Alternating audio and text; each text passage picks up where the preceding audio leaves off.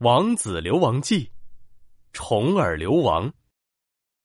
夜深了，一间屋子里，晋国公子重耳正双手抱头，陷入了沉思。他的舅舅胡彦在旁边说：“公子，快跟我走吧！大王派来的三千精兵已经把整个城市团团围住，天一亮就会进城来抓你，再不跑可就来不及了。”可是，重耳犹豫说。大王毕竟是我的父亲，如果我回去，他或许会生我的气，应该不会杀了我的吧？舅舅胡彦一拍大腿：“公子，你好糊涂啊！不是大王要杀您，而是您的母后骊姬要杀你。您的哥哥晋国太子已经被他们害死了，您也想被他害死吗？”让我再想想。正当重耳还在犹豫不决的时候。嗖的一声，一支冷箭从窗外射来，掠过重耳的发丝，射进了他身后的墙壁里。谁？谁要杀我？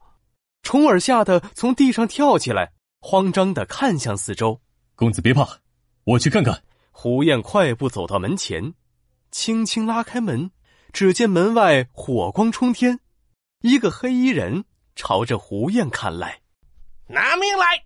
胡燕眼疾手快，一刀砍倒了黑衣人。一个侍从赶紧过来报信：“公子快跑！李靖派刺客来杀您了！”眼见前院已经被刺客们包围，胡燕立即护送重耳来到后院。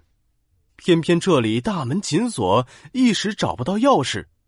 重耳蹲在地上，对胡燕说：“舅舅，你快踩着我的肩膀，翻过墙头。”不行。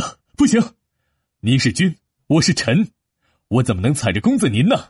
到处都是刺客，现在是紧急关头，别管什么君臣了。舅舅，你快点踩着我翻过去吧。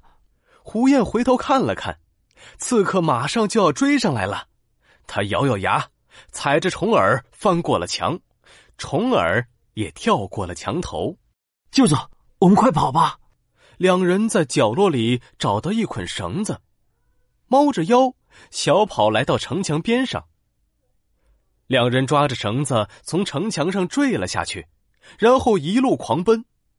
突然，公子重耳停住脚步，回头最后看了一眼晋国的土地，对胡燕说：“舅舅，从今天开始，我就没有家了。”胡燕笑了笑说：“公子不必灰心，我们只是暂时离开晋国避难，早晚还要回来的。”旁边的敌国是我的老家，我们就先去那里避避吧。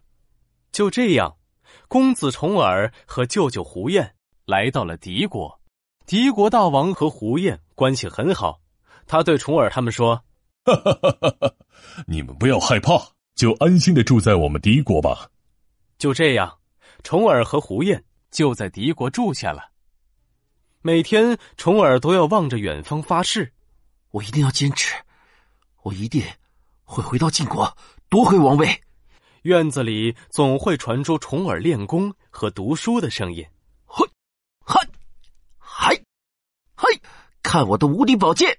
嗨，这这这，左勾拳，右勾拳。但是后母骊姬又派出刺客到敌国追杀他们，没办法，重耳只好收拾好东西，和舅舅胡彦离开了敌国。再一次踏上了逃亡之路。现在我们要去哪儿呢？我们先去魏国，看下魏国大王会不会收留我们吧。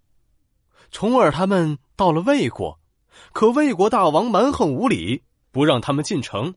没办法，他们只好继续走路到百里之外的齐国去。这一天，当他们走到五路的时候，胡燕走不动了。舅舅。您坐下歇会儿。重耳把胡燕扶到树荫里坐下，然后瞧了瞧四周，前面正好有一群农夫正坐在树下吃饭。他眼睛一亮：“舅舅，你等着，我去那边借些吃的。”说完，重耳就顶着太阳来到农夫面前，鞠了一躬，说：“老爷爷您好，我是晋国公子重耳，因为被人追杀，一路逃难到这里。”现在没有路费，也没有粮食，不知道您能不能借些饭给我吃？农夫还没有说话，旁边正在玩的孩子们笑了起来。要饭就要饭，还借饭，没听过这种说法。虫儿脸一红，刚要说话，农夫站起身来，回到屋内，端了一个碗递给虫儿，给。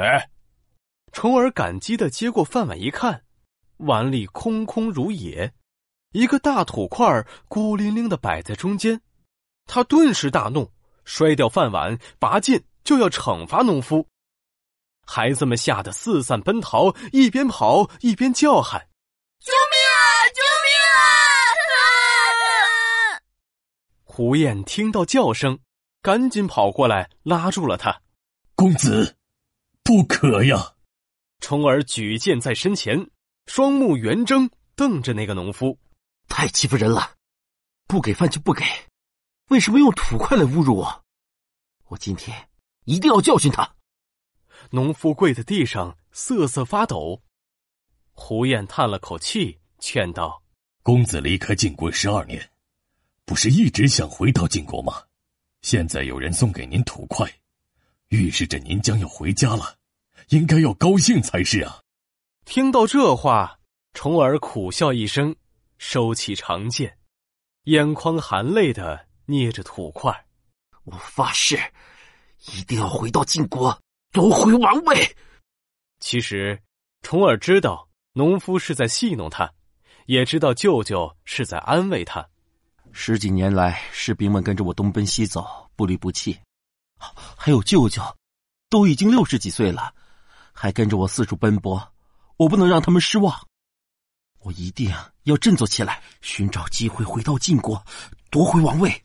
于是，尽管又饿又渴，重耳一行又开始了流亡之路。烽烟漫卷，这一流亡又是七年。一路上，重耳都在坚持，坚持练功和读书，寻找机会回到晋国。公元前六百三十六年，在国外颠沛流离十九年，辗转八个诸侯国，历经劫难的公子重耳，终于在秦国的帮助下回到晋国，做了晋国大王，史称晋文公。我六十二岁才当上晋国大王，当年离开晋国的时候，我还是个满头黑发。气宇轩昂的青年。当我再次回到晋国的时候，已经是个白发苍苍的老先生了。他又一次站在晋国高大的城墙上，想到那个仓皇逃跑的深夜，回忆起十九年前被驱赶、被追杀、寄人篱下、吃尽苦头的经历，不禁泪流满面。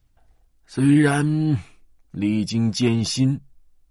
但幸好，我一直在坚持。最后，我终于当上晋国大王了。重耳流亡的故事出自《春秋左氏传》。像重耳一样，我们总会遇到各种各样的困难，我们不能害怕困难，而要坚持不懈，学习本领，最后战胜困难，实现目标。